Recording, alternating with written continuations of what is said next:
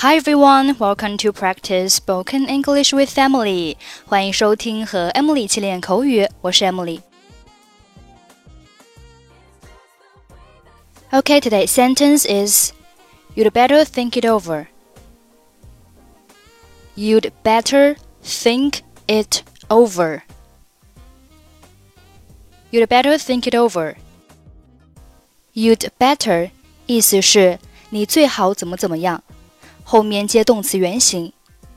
Think it over 意思是再次考虑，所以 you'd better think it over 意思就是你最好再考虑一下。这里 think it over 可以连读成 think it over，think it over。You'd better think it over。 你决定要下单了吗？Have you decided to place an order？还没有，你们的价格还是超出了我们的预算。Not yet. Your price is still beyond our budget. 我恐怕不能再降价了，否则我们就没有利润了。 I'm afraid I can't lower the price anymore, or we will make no profit. 你能再给我们打九折吗？Is it possible that you give us another discount of 10%?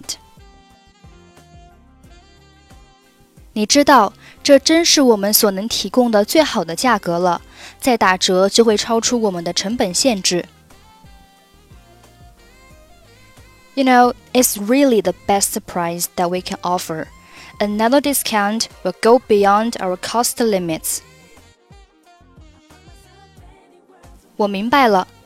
那么，如果我们在接下来的八个月下几次大订单呢？I see. What if we place several large orders in the following eight months? 很抱歉，即便如此， 我们仍然无法满足你的需求。I'm sorry that we still can't meet your needs in that case. 别这样，这是一笔双赢的交易，不是吗？你最好再考虑一下。Come on, it's a win-win deal, isn't it? You'd better think it over. 谢谢您的建议，我晚一点会给你答复。Thank you for a suggestion. I will answer you later.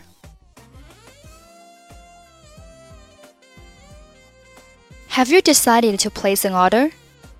Not yet. Your price is still beyond our budget. I'm afraid I can't lower the price anymore, or we will make no profit. Is it possible that you give us another discount of 10%? You know, it's really the best price that we can offer. Another discount will go beyond our cost limits. I see. What if we place several large orders in the following eight months? I'm sorry that we still can't meet your needs in that case. Come on, it's a win win deal, isn't it? You better think it over. Thank you for a suggestion. I will answer you later. Okay, that's it for today. 获取更多地道美语发音秘籍，欢迎关注微信公众号“英语主播 Emily”。I'm Emily. I'll see you next time. Bye bye.